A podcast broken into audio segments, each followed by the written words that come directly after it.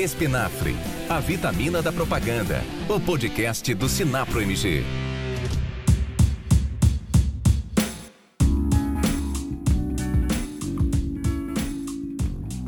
Olá a todos, sejam bem-vindos a mais um episódio do Espinafre, o podcast do Sinapro Minas. Eu sou Helder Lima, estou aqui mais uma vez nessa mesa virtual de bate-papo com o nosso time de elite, a começar com Ricardo Melilo. Como é que tá, Ricardo? Tudo bem? Beleza, Helder, tudo bem? Super feliz em mais um episódio do podcast. Hoje, extremamente especial, a realeza toda presente. Vai ser ótima nossa conversa. Vamos lá. É isso aí, o time está completo. Carlos de Campos, como é que você está? Tudo bem, tudo bem. Bom dia, boa tarde, boa noite a todos que estão nos ouvindo. Diretamente de Governador Valadares, Luiz Gustavo Leão. Fala, Helder, tudo em cima? Cumprimentar aqui toda a nossa diretoria do sindicato, a nossa equipe aqui do, do Espinafre e principalmente toda a nossa audiência pelos feedbacks que a gente tem recebido. Bora para cima mais um episódio. Bora pra cima e hoje a gente tem mais uma vez o prazer da companhia do nosso presidente, André Lacerda. Beleza, André? Tudo jóia, gente. Muito obrigado aí pela segunda oportunidade de participar aqui do nosso Espinafre. É, hoje com uma presença muito ilustre, que é o do, do Godoy, presidente do Sindicato de São Paulo, que está desenvolvendo um trabalho extremamente importante aí para o nosso segmento lá em Brasília, com, com esse assunto que vai ser pauta hoje do Espinafre. Vai ser interessantíssimo. Muito obrigado aí pela audiência de todo mundo e vamos para esse espinafre que vai ser um show. E hoje a gente vai abordar um tema aqui que é atual, mas infelizmente, do meu ponto de vista, será ainda muito recorrente nos próximos anos, que são as fake news nas mídias sociais. Pois elas saíram totalmente de controle e atualmente 27 instituições do setor de comunicação formaram uma coalizão chamada Liberdade com Responsabilidade para tentar aprovar um projeto de lei contra as fake news que tem na sua ideia central responsabilizar as mídias sociais, Facebook, Instagram, Google, sobre os conteúdos que são impulsionados ou patrocinados nessas plataformas. Dentre as instituições que se encontram nessa coalizão, tem a FENAPRO, Federação Nacional das Agências de Propaganda, onde o Sinapro Minas faz parte, e para falar sobre o que pleiteia essa coalizão e o cenário de combate a fake news no mundo, a gente trouxe aqui para bater um papo com a gente o Dudu Godoy, presidente do Sinapro São Paulo, vice-presidente da FENAPRO e vice-presidente do SEMP. Seja bem-vindo, Dudu. É um prazer te receber aqui no nosso podcast. Se apresenta, por favor, para nossa audiência. É um prazer participar com vocês todos, André, Carlos, Helder, Luiz, Ricardo. É um grande prazer estar aqui no Espinafre. Com certeza quero entregar esse conhecimento para todos sobre o que está acontecendo sobre o nosso mercado, principalmente em relação à nossa proposta sobre a fake news ou diminuir o, a, as fake news diante do processo de publicidade e conteúdo jornalístico. Esse é o tema que vamos tratar hoje aqui. Espero contribuir para que a nossa indústria seja cada vez mais forte e pujante, principalmente em Minas Gerais. Tenho certeza que vai contribuir, então vamos pro tema, galera.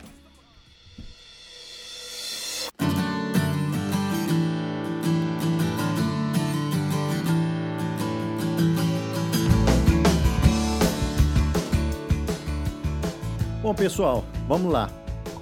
Fake news não é uma coisa nova, né? Sempre existiu. É, eu me lembro da primeira fake news que eu caí, ainda nos anos 80, na época do colegial, quando eu estava indo para a escola, meus colegas me falaram que um avião tinha caído com um casting da turma do Chaves e tinha morrido todo mundo. E só tinha sobrado a Chiquinha, que mesmo assim teve que amputar a perna. Um negócio ultra mórbido, eu não sei se vocês já viram essa fake news. É uma lenda urbana clássica. É da minha época não, viu, É. Não, pois é, é uma lenda urbana para quem, quem assistia Chaves na, nos anos 80, né? Pra quem via Chaves nos anos 80, isso aí. É mórbido, mas não passava disso. Hoje, com a internet, esse caldeirão cultural em que a gente vive, a galera fica buscando viés de confirmação pro ódio contra A, o ódio contra B. E isso meio que saiu do controle, né? Então a gente tem, através das fake news na internet, a gente pode eleger um presidente, a gente pode causar um linchamento real verdadeiro que mata pessoas, um linchamento de reputações e reputações não só de pessoas, mas de instituições, de ideias, é, de organizações, igual a gente está vendo aí com esse tanto de fake news com a OMS, por exemplo. É, e acho que uma das coisas mais sérias que a gente está enfrentando no momento são as fake news a respeito do Covid-19, a respeito dessa pandemia. No mundo assim, Dudu, o que, que você tem visto de promissor? É, dá um alento para a gente. O que, que você tem visto de reação da sociedade, de diversos setores da sociedade contra esse novo mal da humanidade que são as fake news nas mídias sociais? Helder, que é o seguinte, né? Nós temos que, temos que separar dois pontos importantes para a nossa discussão, que é a liberdade de expressão, que é a liberdade que eu tenho para falar, para dizer, para ser contra ou para ser a favor, é, diante dos veículos do, das redes sociais, hoje das redes sociais, assim como eu tenho liberdade para ir para um boteco e falar mal de alguém. Então é esse e será sempre é, o modo quando as pessoas falam uma com as outras. Né? O, o boteco da esquina, que tinha uma amplitude muito pequena, hoje as redes sociais é a, a, a posição ou a, o, a expressão de uma pessoa ou de várias pessoas diante de um fato, diante de um, alguma coisa que acontece na sociedade. É, então, esse ponto é um ponto que nós lutamos muito pela democracia e a democracia que traz para nós uma responsabilidade é, que é a liberdade com responsabilidade. Então, nós temos que ter a liberdade, que é a democracia, de você ter essa, essa, essa liberdade, mas com responsabilidade. E da onde vem a responsabilidade? A responsabilidade vem através de regras, através de leis, através de coisas que a sociedade, em geral, troca uma com as outras. Né? Eu posso ter liberdade de um espaço e você ter um, uma liberdade de outro espaço, aonde a gente se bate. Nós temos que discutir que regra que vai ser que esse lado que estamos juntos, o que, que vai ter, o que, que vai ter de regra em relação a isso. Então, em geral, nós não somos a favor da repressão da liberdade de expressão. O que, que é repressão? É você ter atitude perante uma pré conceito sobre alguma coisa. Então, é, então nós não somos contra essa liberdade. O que nós somos contra é que a partir do momento que você tem uma, uma, uma, um assunto, um conteúdo em que você coloca na rede social, é, através das plataformas, é, e eu falo com os meus amigos, eu não, não tenho como é, seguir uma, uma linha de que, ah, eu vou ver o que você falou e vou tirar do ar o que você falou, porque eu não gosto desse assunto, não gosto daquele. Eu acho que isso nós caminhamos muito próximo de uma repressão.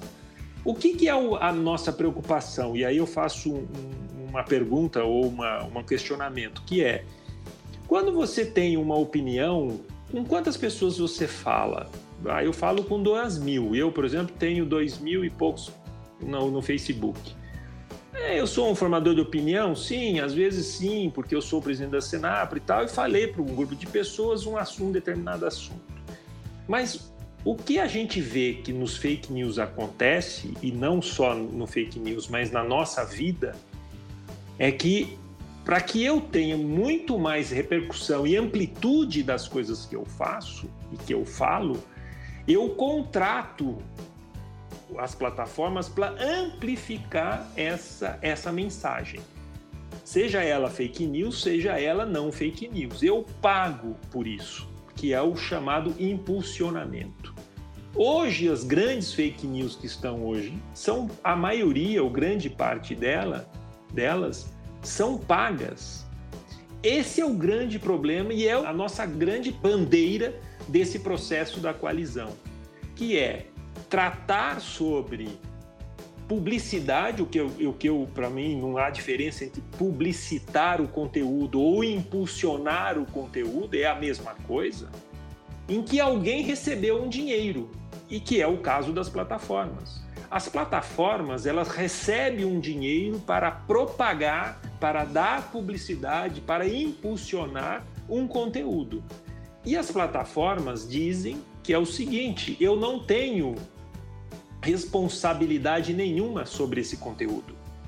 Esse é o grande problema nosso. Por quê? Porque as plataformas elas não são consideradas veículos de comunicação e realmente pela lei, não só brasileira como no mundo, porque no mundo não tem lei sobre isso, está sendo é, tramita, está tramitando nos países essa lei como, a, como no Brasil está tramitando, que ainda não foi votada em muitos países que é o fato dos, das plataformas serem consideradas veículos de comunicação. Essa é a nossa grande bandeira, através da PL, que, que é a PL chamada a, a proposta de lei constitucional, que é através da lei chamada Lei da Fake News. Então vamos lá, Dudu, para ficar claro para mim e porventura também para algum ouvinte aí. O que a coalizão realmente pleiteia é transformar todas as mídias sociais é, em veículos de comunicação, que elas possam responder judicialmente como veículos de comunicação já respondem hoje em dia, e com isso poder responsabilizá-las por qualquer tipo de conteúdo que seja patrocinado e que esteja, sei lá, impulsionado na rede. Correto. É uma e... entre todos, que é a mesma responsabilidade, a mesma lei de publicidade que rege a publicidade, a lei da publicidade que rege os veículos de comunicação do Brasil, as plataformas teriam que ser iguais. Aí estaríamos sempre falando sobre veículos de comunicação. Então esse é o ponto.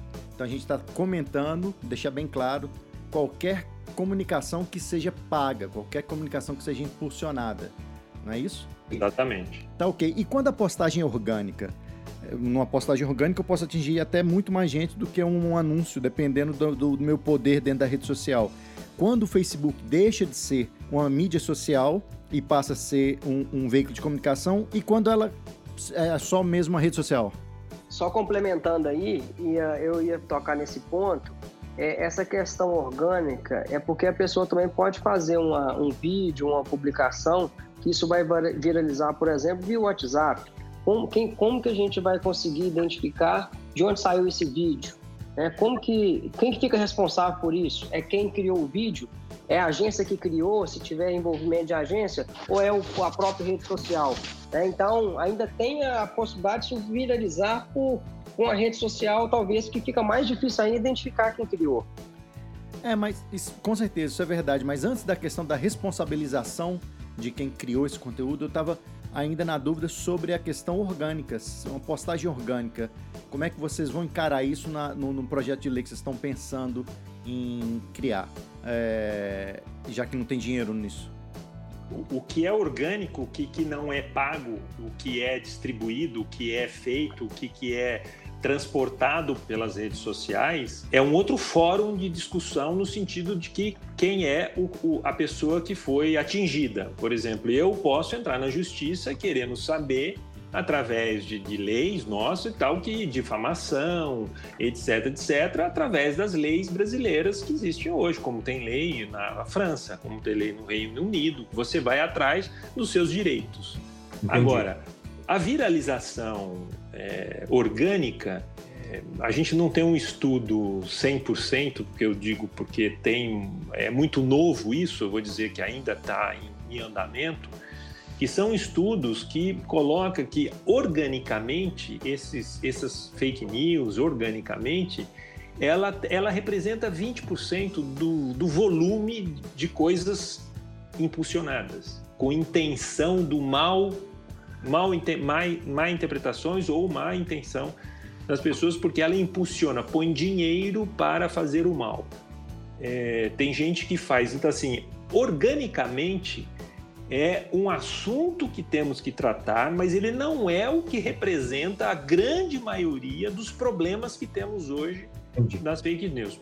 Primeiro, também tem uma coisa importantíssima quando você é veículo de comunicação, que você precisa separar o que é conteúdo, do que, que é publicidade é, e o que é impulsionamento pago. Por, por quê? Porque hoje você recebe dentro de um post ou de alguma, de alguma coisa que foi paga, que foi impulsionado, que não tem identificação para o consumidor. Hoje eu não sei no, fake, no, Facebook muitas coisas, e no Google, etc., do que é publicidade e o que não é publicidade. E, é, e, na lei nossa de veículos de comunicação, eu tenho que identificar se eu recebi um dinheiro para impulsionar um conteúdo, eu, Facebook, ou eu, LinkedIn, ou eu, ou plataforma, eu preciso identificar, colocar lá é, conteúdo publicitário, ou publicidade, ou anúncio, ou como é hoje a lei nossa. Você olha o UOL, você abre o UOL. Se você abre o UOL, tem lá no canto, está escrito anúncio, que está escrito isso e tal. O Google também, em alguns nos primeiros coisas, está escrito, é, ele coloca hoje, por muita pressão, na verdade, ele coloca que é, que é anúncio. Ele coloca lá que é um, um conteúdo patrocinado, né? Conteúdo patrocinado. É, link patrocinado. Isso. Ficou uma dúvida também a respeito do influencer. É, afinal, das, afinal de contas, ele está fazendo uma postagem que é orgânica a princípio, mas ele recebeu um dinheiro para isso.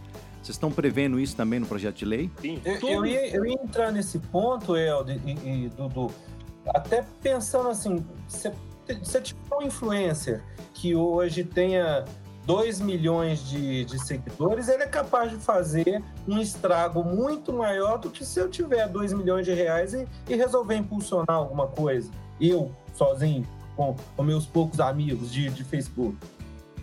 Exatamente, é. esse é o grande ponto, porque o influencer, né, que é um nome, etc., que para mim, né, eu sou da idade da pedra, mas eu vou dizer para você que é o seguinte, eu na minha época chamava merchandise, né, que nem existia, né, na, na minha época quando eu comecei nem existia esse termo ainda. Esse termo foi criado depois da minha da que eu já estava no mercado publicitário. É, o que, que, que, é isso? Você recebe um dinheiro para falar bem num produto, e é uma novela, numa, enfim, numa, numa merchan. Você é responsável por aquilo. Aquele, naquele momento, se o Conar entrar num processo na, na, na, na Record, que na Fazenda foi, foi pago um conteúdo de, de um produto, e esse produto fez um mal, e que esse produto não é aquilo que funciona, etc., e ou falou de, de, do mal do concorrente, entra em processo do CONAR mesmo. Isso vai ter consequências, não só financeiras, mas morais, etc, etc. Essa é a lei. Nós temos essas proteções. Eu não posso impedir da pessoa falar antes é, é repressão, é, é, é, é, liberdade da expressão. Por que, que o CONAR, o CONAR ele não, ele, não, ele não julga antes? Não, ele julga depois. Se eu me sentir lesado por aquele, aquele, por aquele, por aquele influencer, por exemplo, eu tenho que entrar no CONAR dizendo, olha, só para vocês terem uma ideia, no CONAR tem só de influência 60% dos últimos eh, dos últimos cinco meses, 60% do que está sendo julgado no CONAR hoje, apesar de ser virtual, a, a, as câmeras estão trabalhando virtualmente, 60% é de problemas da internet. E nós não temos muito o que fazer, porque não tem lei, e aí o CONAR está tá meio preso nisso daí. É, é, importante, acho que é legal isso que nós estamos falando, que é assim, envolver o dinheiro, gente, é compra de mídia. Sendo, é, é a utilização de uma ferramenta de mídia. Utilizando uma ferramenta de mídia, não é, é, muda-se com, completamente é, é, o comprometimento de quem divulga. Né? Então, assim, quando você usa um influencer, é até um pouco mais fácil. Por quê? Porque o influencer ele assume a paternidade da emissão da notícia. Né? Então, você sabe, partiu daquele influencer, você localiza. O que nós estamos falando, quando a gente fala das redes sociais ou do Google, é que você não sabe a procedência muitas vezes, né? Ele não se, ele não se responsabiliza por dizer da onde saiu aquela mentira, quando na verdade em todas as outras situações do mundo, né, onde você se encontra na vida real, transportando coisas, é, quando você fala é, e afronta uma pessoa, você se compromete com o que você está, é, com o seu comportamento. E isso tem que mudar. Por quê? Porque nós, nós temos um ecossistema no Brasil extremamente avançado é, na, na área de comunicação em termos do regramento de mídia. Nós somos um dos poucos países do mundo, talvez o único que tenha uma alta regulamentação já madura, que foi construída historicamente por gente do mercado, é, unindo anunciantes, unindo veículos, unindo agências, quer dizer, e esses, esses veículos que não aceitam ser chamados de veículos, mas que cuja receita deles vem basicamente da venda de mídia, o que os caracteriza assim como veículo, não dá para tapar o sol com a peneira, eles querem só o bônus, não querem o ônus, entendeu? O cara quer viver de bônus, ele quer ganhar dinheiro como mídia, mas ele não quer ter o compromisso que, a, que tem que ter com a sociedade, efetivamente, de ser um veículo de mídia, que é com a procedência é, da notícia, que é com a remuneração pela notícia de quem apura, não é? Que é efetivamente é, se enquadrar nas regras e na lei dos veículos de comunicação que existe no país. E aí esse projeto, esse PL, ele une isso tudo num negócio numa, numa, num negócio só, né? Ele começa a definir. O que eu vejo que é o grande diferencial, sabe, Dudu, que isso aflorou, que eu vejo você falando frequentemente, é que pela primeira vez eu percebo na sociedade uma união a respeito de um assunto tão delicado, né? Quer dizer, tá todo mundo convergiu, quer dizer, saíram de 27 associações, hoje já são 42, né? As pessoas estão se informando cada vez mais, estão sabendo, né? E agora a gente tem de envolver a classe política, porque está na hora do tudo ou nada. Né? Eu vejo, inclusive, os políticos até exacerbando no controle da informação. Eles querem controlar mais até do que a gente quer, não é isso? É, exatamente. Esse é um, um problema, porque aí o cara já quer controlar o conteúdo orgânico e aí nós não, não topamos, né? Não uhum. dá para apoiar uma coisa de você fazer uma antecipação do conteúdo. Isso é repressão. Ô, ô, gente, e, nesse, nessa discussão, uma coisa que fica passa na minha cabeça é assim: se não são veículos de publicidade, se não são empresas de jornalismo, quem que eles são para nós aqui? Como é que hoje eles estão enquadrados? Em que tipo de, de, de, de gap de, de, de legislação para poderem estar tá, tá, tá sobrevivendo de remuneração? Né? Eles emitem uma nota fiscal, eles recebem dinheiro, né? Então eles estão enquadrados de alguma forma sob alguma legislação. Hoje a percepção é que eles são enquadrados como? A tecnologia. Eles se eles, são na, de toda a área de tecnologia. Eles são uma plataforma de tecnologia. E aí também, para foi uma boa, boa, bom questionamento, Ricardo, pelo seguinte: temos um outro problema sério nas plataformas, é que elas recebem 80% do faturamento delas, e aí estou falando para você que é o faturamento, não sou eu que estou falando, elas publicam isso porque elas estão na, nas bolsas de valores internacionais, é, 80% do, em, em geral, 80% é publicidade. Então eles recebem publicidade, dinheiro de publicidade, de anúncios, etc, etc. Não se consideram veículos de comunicação, mas sim plataformas tecnológicas, e aí elas não são responsáveis pelo conteúdo nenhum e nem, e, a, e nem, de, nem da publicidade que recebe, do dinheiro que recebe. E, e eles têm um problema que é o pagamento dos impostos. Como nós hoje, agência de publicidade, veículos de comunicação, pagamos impostos. Eles não pagam os impostos. Por quê? Principalmente no Brasil. Hoje, a publicidade através de plataforma, ela pode ser feita em qualquer lugar do mundo. Por exemplo, se eu fizer um acordo, a Procter Gamble fizer um acordo internacional com o Google de publicidade, etc., e pagar isso é, nos Estados Unidos, e ela e o Google distribui essa publicidade em todos os seus conteúdos, os seus sites, etc, etc, para brasileiros, para brasileiros, né, todos brasileiros, sem pagar um centavo de publicidade aqui de, de impostos aqui. Isso é um ponto positivo para nós, porque a Receita já se manifestou favorável à nossa reivindicação.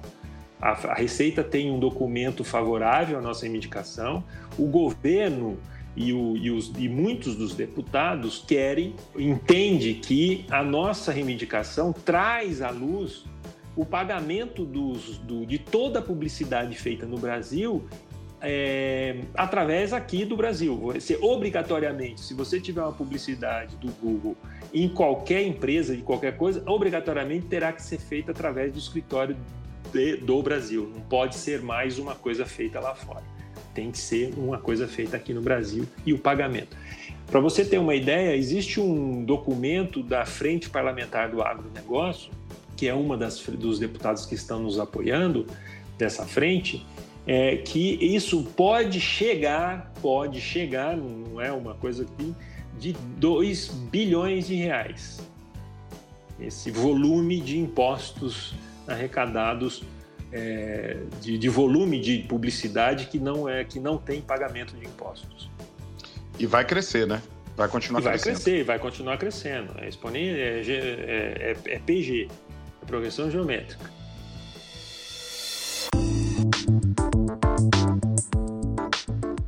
É, outro, outro ponto que a gente está com os jornalistas, né, junto com os jornalistas, os conteúdos das empresas de mídia, etc., da NJ e tudo mais, é que hoje as plataformas utilizam dos conteúdos é, jornalísticos para impulsionar os seus negócios. O que, que significa isso? E você, vou te dar um exemplo, né? Você tem, para, para dar credibilidade às plataformas ou aos, aos a credibilidade em geral das plataformas, elas têm usado muitos conteúdos jornalísticos. Por exemplo, eu vou te dar um exemplo que eu estou buscando um assunto interessante sobre Covid. Quando eu faço isso e quero saber alguma coisa, etc, etc, ou matéria sobre o assunto, vai vir a revista Época, vai vir o UOL, vai vir a Atalaia, vai vir, enfim, vai vir uma série de veículos de comunicação sério que faz matéria, tal, o que, que produz conteúdo, e lá no meio você vai ter publicidade, anúncio, etc, etc. Então o que acontece? Esses veículos, esse conteúdo jornalístico que é utilizado para impulsionar a credibilidade das plataformas, as plataformas não pagam nada para esse conteúdo jornalístico. Inclusive quando ela, inclusive, cola a esse conteúdo jornalístico uma publicidade. É, e, não, e esses conteúdos jornalistas não recebem nada por isso. Porque quem dá credibilidade naquela página de busca, por exemplo, é, são os veículos de comunicação estabelecidos, porque o cara não está afim. É, ele não procura fake news, né? Ele não procura, ele procura conteúdo. E quando ele procura conteúdo, ele quer conteúdo sério que ele acredita é, e vem para ele através das, das, dos sistemas de busca, chega para ele ah, a revista Época, o jornal A Folha de São Paulo, etc., o Globo, e, o, o Torre, Record, enfim, todos que chegam ali e ele não remunera ninguém. É, então, isso também é uma forma, é uma reivindicação nossa, que é o pagamento é, dos veículos de, de, de conteúdo jornalístico. Bom, vou olhar pelo meu ponto de vista como anunciante. Eu, obviamente, já fazer esse disclaimer, eu também acho que é necessário uma regulação. Acho que só a autorregulação das mídias sociais talvez deixe um pouco a desejar nessa questão de fake news. Mas como eu anuncio todo dia, tanto no Facebook quanto no Google, eu estou é, é, familiarizado com as questões de políticas que eles têm, né? Então, a gente já sabe, por exemplo, alguns nichos que são muito difíceis de você anunciar com promessas muito agressivas, tipo início de emagrecimento, qualquer coisa relacionada à saúde. Você também vai ter dificuldade é, em anunciar esse tipo de coisa. A gente sabe também que tem algumas restrições, e ainda bem que elas existem, para anúncios que tenham ódio, anúncios que tenham é, homofobia, anúncios que, que possam passar alguma coisa de racismo. Enfim, já é uma autorregulação que eles estão fazendo. Vocês acham que esse tipo, até a pergunta para você, Dudu, se você acha que esse tipo de autorregulação de uma política um pouco mais rigorosa que ao decorrer dos anos as mídias sociais vêm colocando em cada anúncio que você vai subir, se isso não esvazia um pouco o discurso de vocês é, nessa, nesse pleito que vocês estão tendo. Essa discussão ela é feita da seguinte forma: o, o, a plataforma, ela se considera, é, ela é uma plataforma, ela é fechada. O que significa fechada? Eu não posso fazer cheque e eu tenho que acreditar naquilo que ela diz. Eu não consigo entrar dentro dela para saber se ela está correta e tal, diferente dos outros veículos de comunicação, certo? Eu consigo fazer um uhum. check na Globo, o que ela fez, o que ela não fez, se ela pôs a, meu, a minha publicidade, se ela não pôs, aonde que ela foi, como é que é, etc, etc. E aí, sem os pesquisas e institutos de pesquisa, etc, etc, que são contratados para fazer check, para fazer a, a, a audiência, etc, etc. É, para saber realmente se aquilo que ele está dizendo é real, não é real, etc. É, logicamente, podemos discutir aqui a, a, as pesquisas, se temos questionamentos sobre pesquisa, etc. Aí é um outro, um outro assunto. Mas, de qualquer forma, O que, o que estamos nesse assunto é a plataforma está dizendo: olha, acredite em mim, sou bom para caramba, você me dá aqui o dinheiro, eu vou distribuir, eu faço tudo eu tenho meu filtro aqui. Você vai entrar, você vai pôr filtros, etc. Papapá, e eu vou. Ah, tal, e você tem que acreditar nela, ponto. É, esquece. Entendi. O resto é o seguinte: ah, eu tô, tô, eu tô muito legal, sabe? Eu sou muito legal. É, nesse assunto privado, que é você pode colocar, sei lá, se, a, se o Homo quiser colocar lá de lá, coloque, não, não tem problema nenhum. É, agora, como você não tem controle nenhum, é, vai para qualquer lugar. Você não sabe também Entendi. se ela está fazendo. Entendi. Você não tem como é, aferir se aquilo realmente está sendo anunciado como publicidade, se toda publicidade é aparecida como publicidade. Esse é um grande problema. Você não, você como não é veículo de comunicação, você, você pode fazer e você tem que acreditar nela. O que acontece no poder público, que é o que a discussão que está acontecendo em Brasília sobre o acórdão do TCU que proibiu até resolver o problema que proibiu a veiculação de publicidade pública nas plataformas, e é, e é do Google principalmente, é, porque teve um problema grave no Google, que foi a distribuição de conteúdo em, em sites de pornografia, que é conteúdo, conteúdo do governo em sites de pornografia, é, e, de, e uhum. de, de, jogos, e de jogos, etc. É, e, e, que isso trouxe um grande problema para o governo né? E não foi culpa de quem, de como é que é, etc. E aí tá, tá, tá, se discutindo isso, que é por pela lei não é culpa do Google. Por quê? Porque o Google diz o seguinte: eu não sou responsável pelo conteúdo, não sou responsável pelo. Não, mas você distribuiu. Ah, não, mas aí tem o filtro que eu. Não, então, mas o filtro é uma coisa que é seu, não é meu. Eu não controlo o filtro, quem controla é você. Então, assim, tem uma discussão que está acontecendo hoje que é muito grave. Por quê? Porque aí eu estou dizendo o seguinte: no governo é obrigado a ter cheque em todos os veículos de comunicação. Você é obrigado a ter cheque, contratar cheque de terceiros para dizer será que aquele dinheiro que eu coloquei foi realmente colocado, a publicidade foi colocada lá? No, na, no caso das plataformas, não tem como, o governo não tem como. Por quê? Porque não tem cheque. E aí, como. Perfeito. Não tem cheque, não, como você não. Não, não. É, o que, que ele está dizendo? A plataforma está dizendo o seguinte: não, pode colocar aqui em mim que eu sou bom para caramba, vou é. cuidar do seu dinheiro. E La vou... garantia sou Joe, né, Dudu? La é, garantia sou Joe. Ele fala isso. É, é isso aí. Uhum. E ele faz a assim, mesma coisa com os.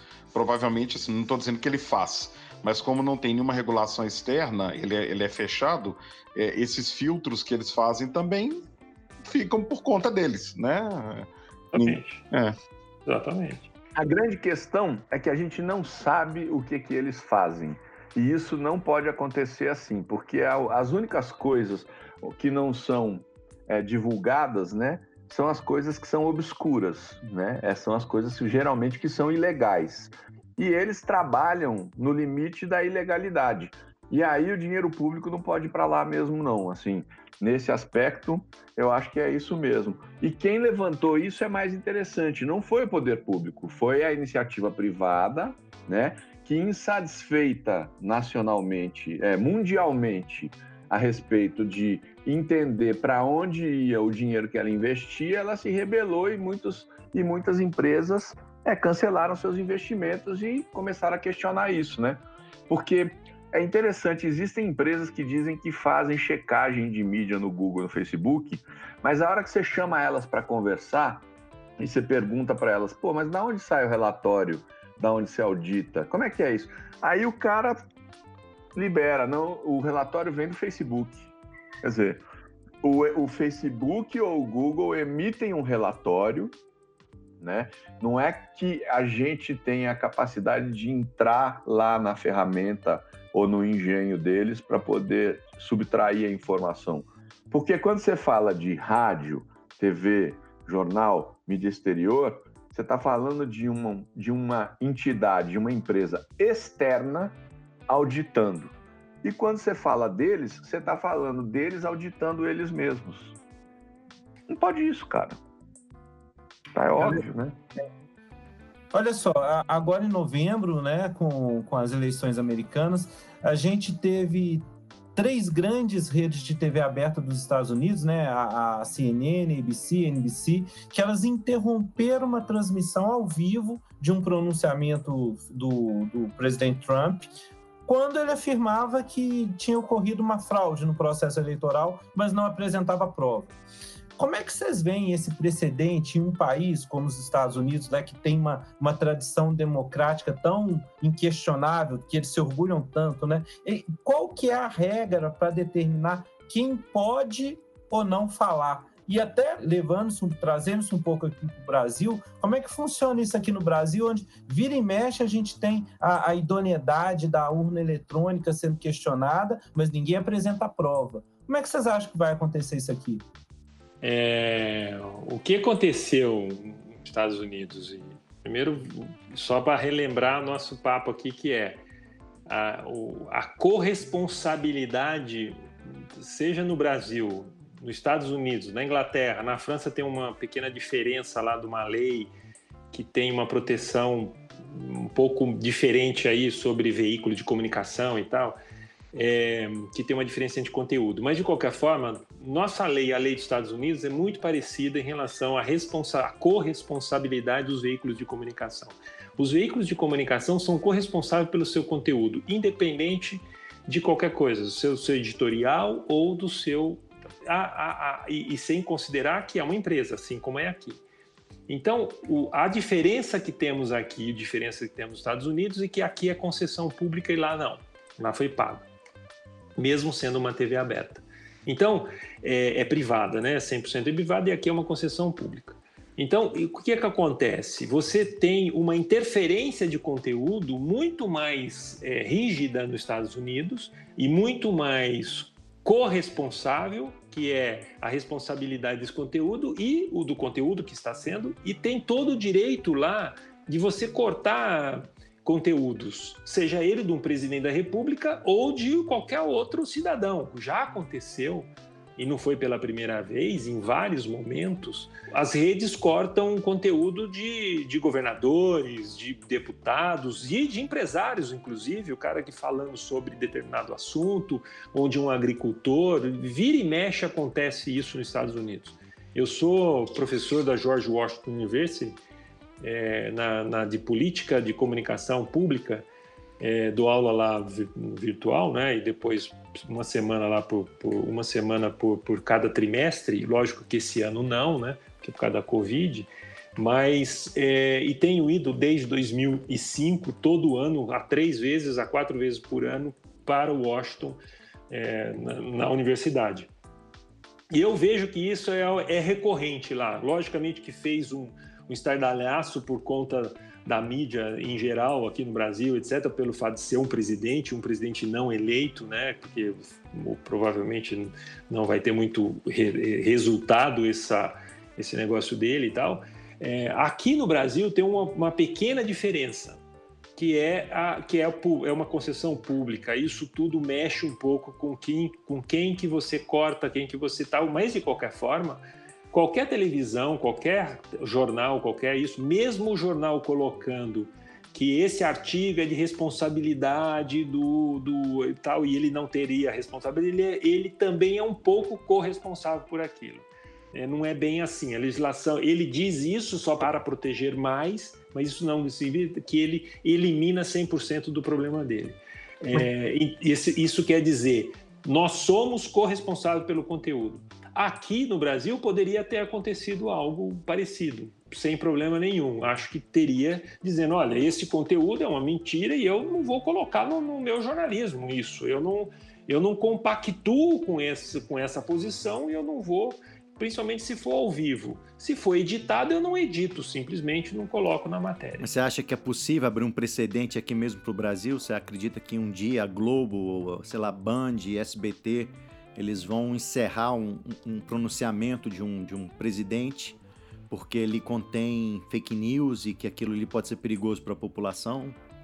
Não, eu acho que, é, é que a, o formato é um pouco diferente. Por exemplo, é, a, as pronunciamentos presidenciais ou de ministros ou de Supremo, elas são pronunciamentos de cadeia que não é de controlada pela emissora, ele é controlada pelo governo ou pelo pelos, pela justiça ou pelo executivo. Né? A, a concessão pública ela é obrigada a dar determinadas minutagens para os poderes é, estabelecido sobre uma regra, aí tem toda uma, uma regra que não é agora o assunto nosso aqui, mas você existe matéria, então, por exemplo, eu gravei, aí vai para o Jornal Nacional. O Jornal Nacional ou o Jornal do Domingo Espetacular, sei lá do que for, ele sempre é editado, né? Então, assim, essa, essa, o que acontece? Lá não, lá tem muita coisa ao vivo, por exemplo. Eles, o pronunciamento do presidente, ou ele vai fazer lá na, na Casa Branca, vai um monte de gente e faz ao vivo, faz link ao vivo, etc.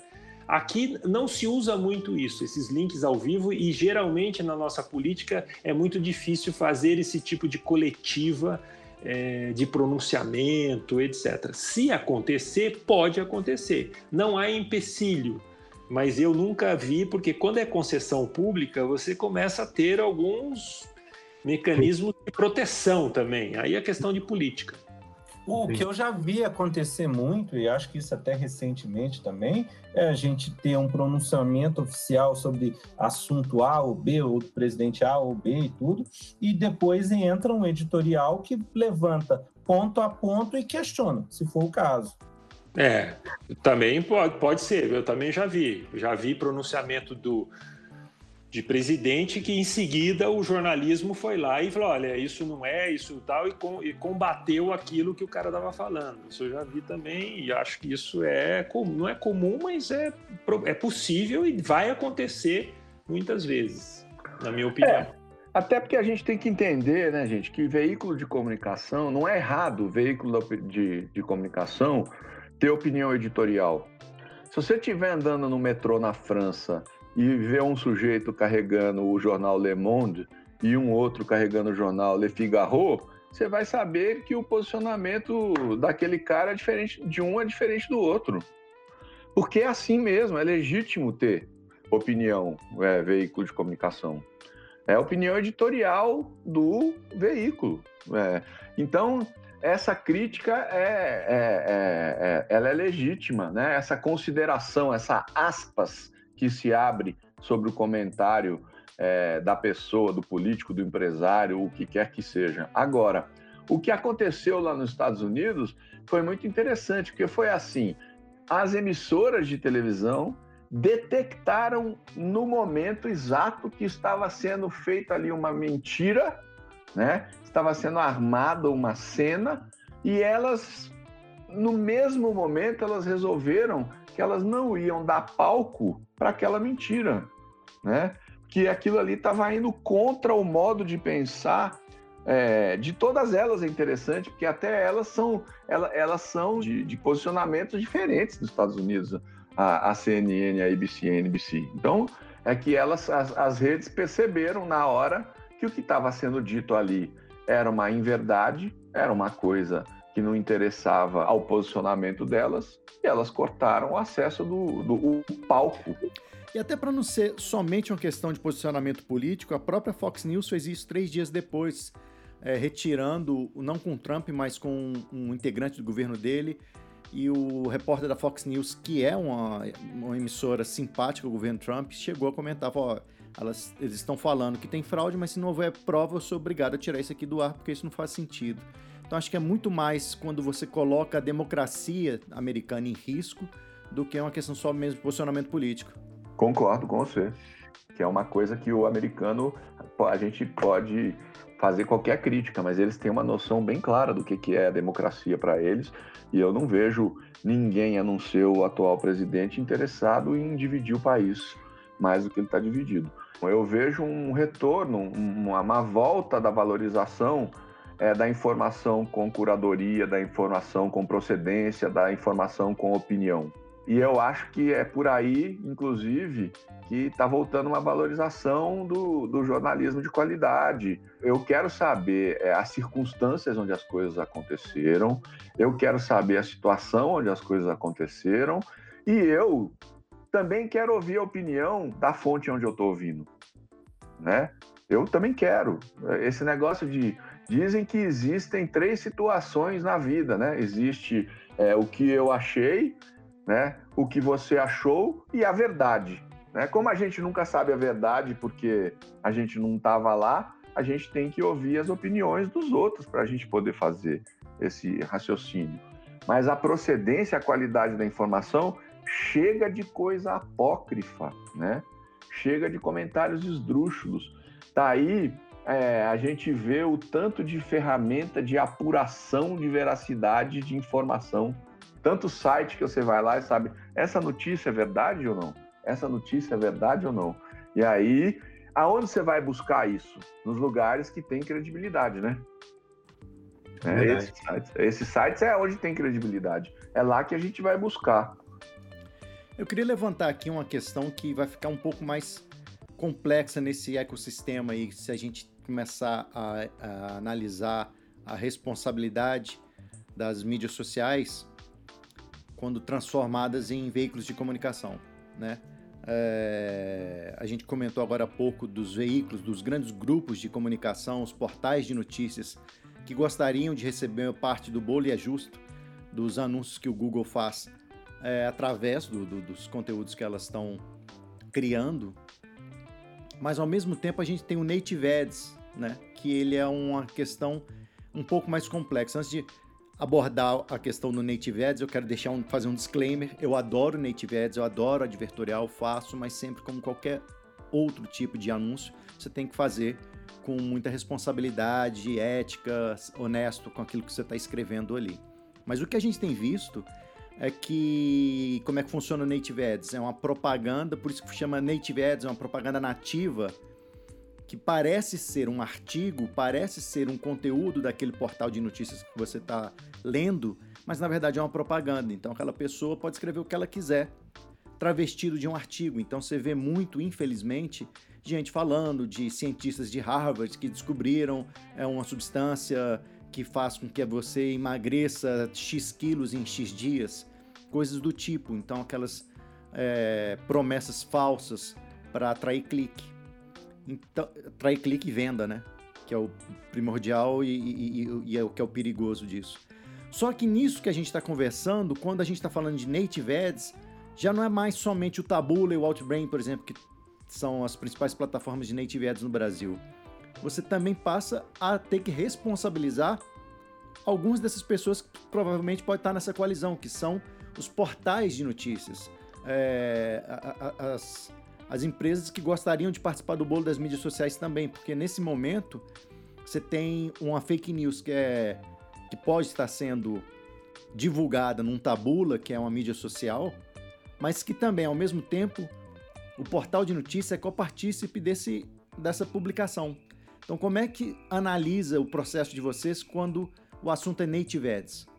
Esse é o grande volto naquele, naquele ponto que é o seguinte: a partir do momento que hoje eles, se, é, na verdade, eles se escondem hoje pelo fato das plataformas e dos, dos sistemas hoje não tem a lei que rege eles. Então eles fa fazem a lei é deles mesmo, né? Então sabemos disso. Hoje as plataformas elas estão incluídas numa lei de tecnológica, que é tecnologia.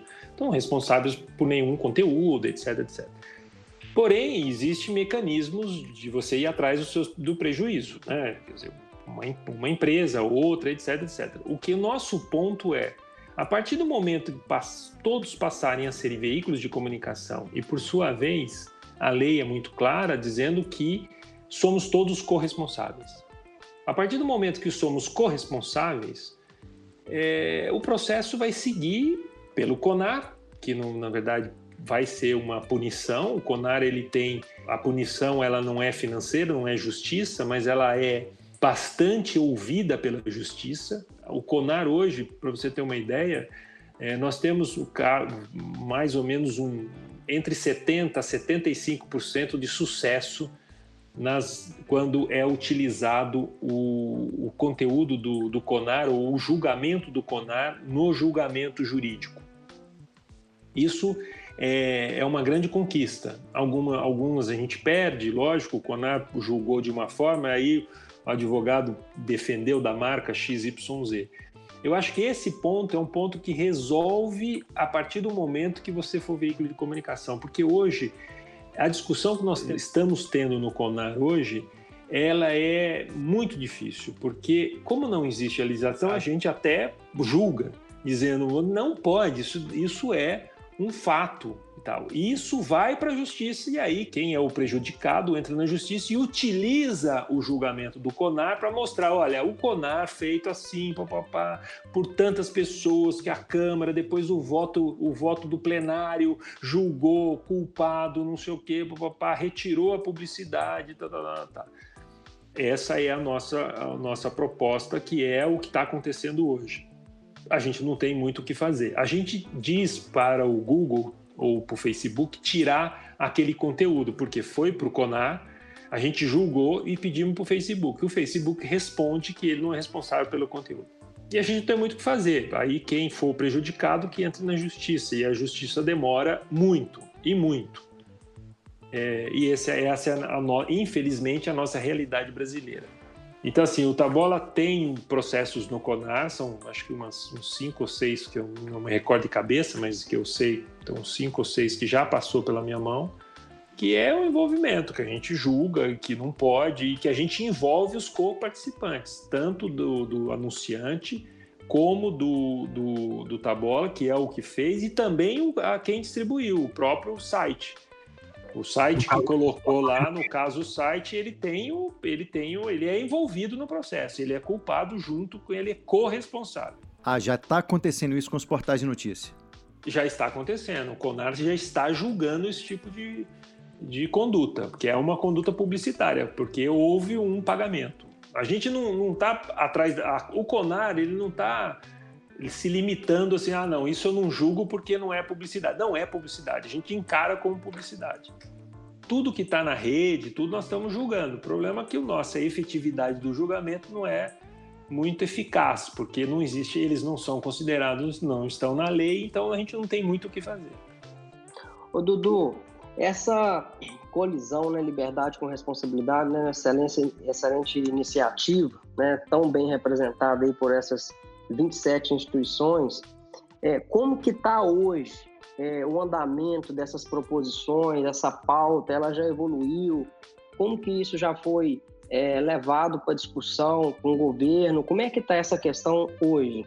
Desde quando ela foi criada, nós fizemos alguns movimentos, alguns vários movimentos. Mas a primeira coisa que nós fizemos foi reuniões pessoais com os deputados importantes líderes, e desde o Rodrigo Maia uh, até outros deputados, líderes etc., que de convencimento de que a nossa proposta resolveria um grande problema colocando as plataformas como, como veículos de comunicação. Tivemos, vou dizer para você, 80% ok. Vamos dizer, olha, concordo, acho que essa é uma grande solução, mas temos que discutir porque a lei da fake news tem um monte de problemas lá e que temos que discutir, liberdade de expressão, etc, etc. Então nós estamos, na verdade, a reboque dessa, dessa lei, mas é a reboque que eu digo porque nossa proposição ela é um pedaço da lei. Então, se a gente já conseguir colocar essa proposição na lei, seria um golaço. Porém, essa lei ela tem alguns problemas. Ela é muito polêmica, então isso pode atrasar a nossa reivindicação. Porém, nós não, não estamos só com esse plano A. O plano B é incluir a nossa reivindicação para qualquer projeto de lei que tiver no Congresso sobre o assunto comunicação. Então, nós já detectamos que algumas PLs estão lá no Congresso e que nós vamos tentar colocar essas, essas nossas indicações, esses cinco, seis pontos nossos, nas outras, nas PLs que estão lá no Congresso. Então, nós não estamos fechados exclusivamente com a fake news.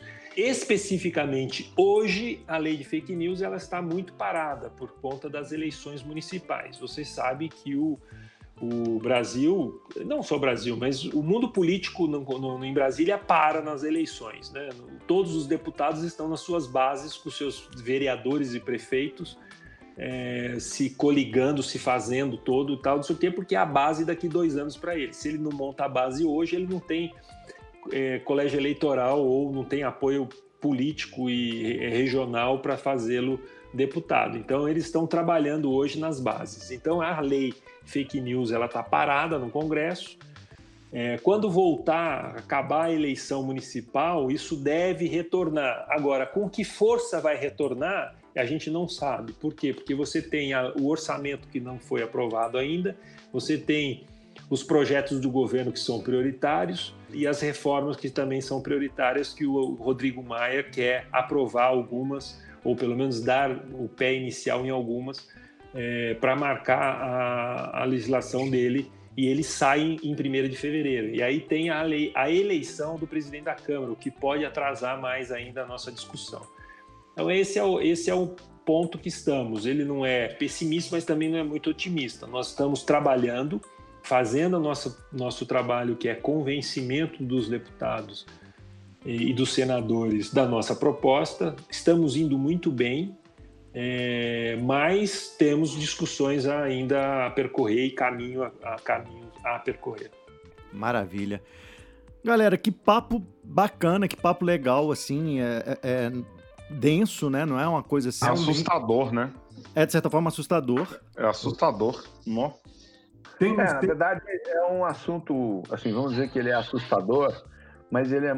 Ele, sabe aquela coisa que a gente ficou sempre rodeando e que finalmente chegou a um momento aonde o assunto veio à tona e está sendo discutido de forma séria e está chegando ao momento de uma tomada de decisão é, eu acho que é esse momento agora. Né? As coisas não acontecem nem antes e nem depois, as, as coisas acontecem na hora certa e tudo, tudo mostra que nós estamos chegando num momento onde essas coisas vão acontecer no mundo.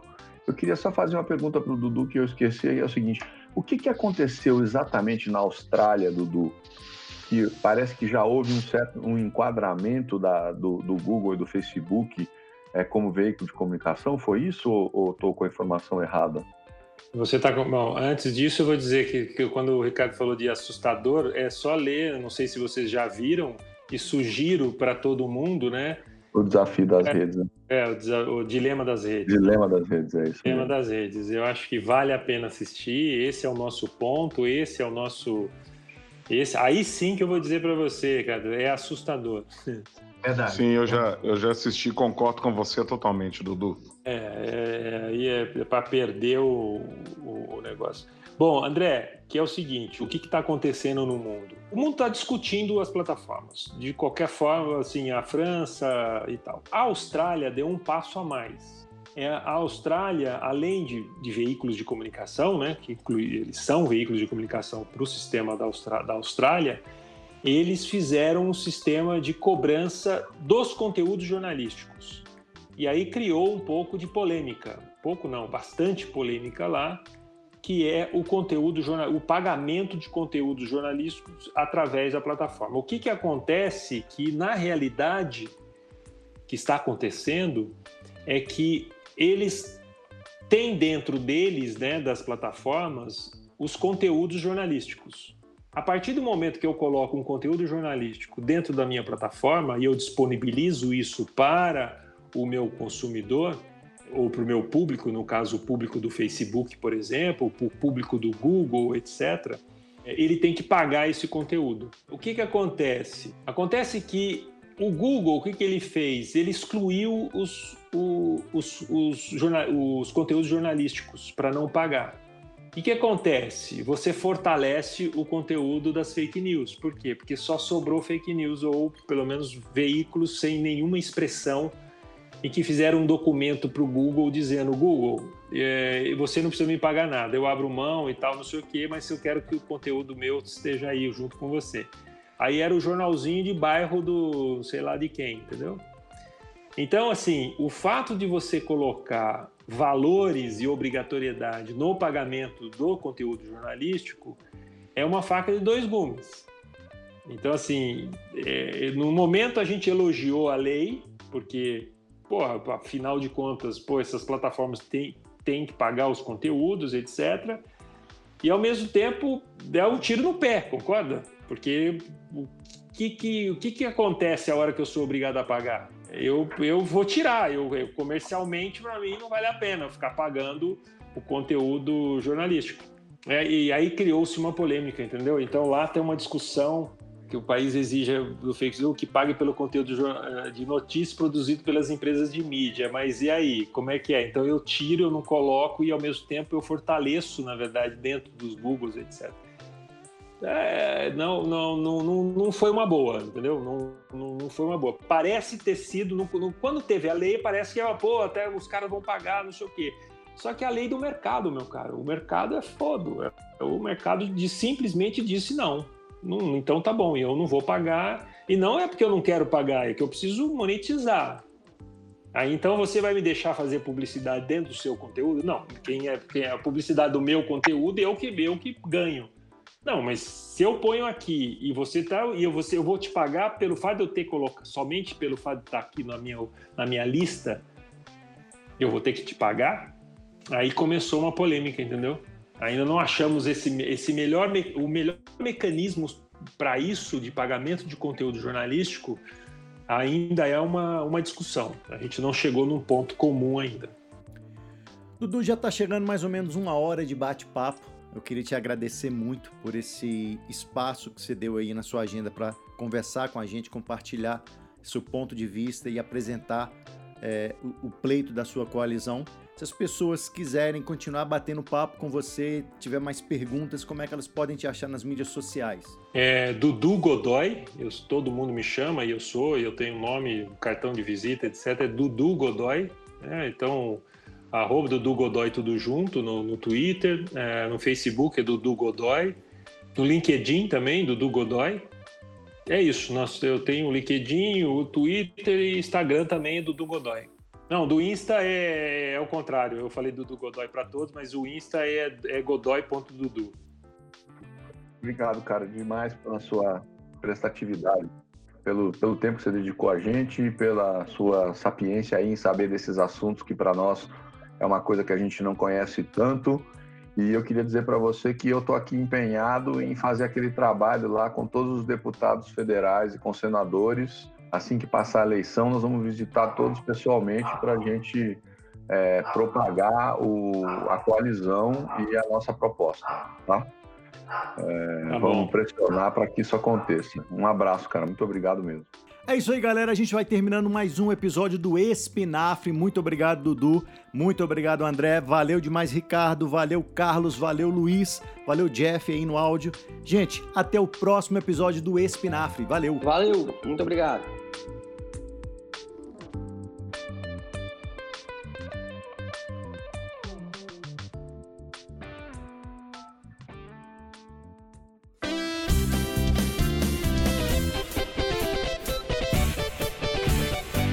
Espinafre, a vitamina da propaganda. O podcast do Sinapro MG.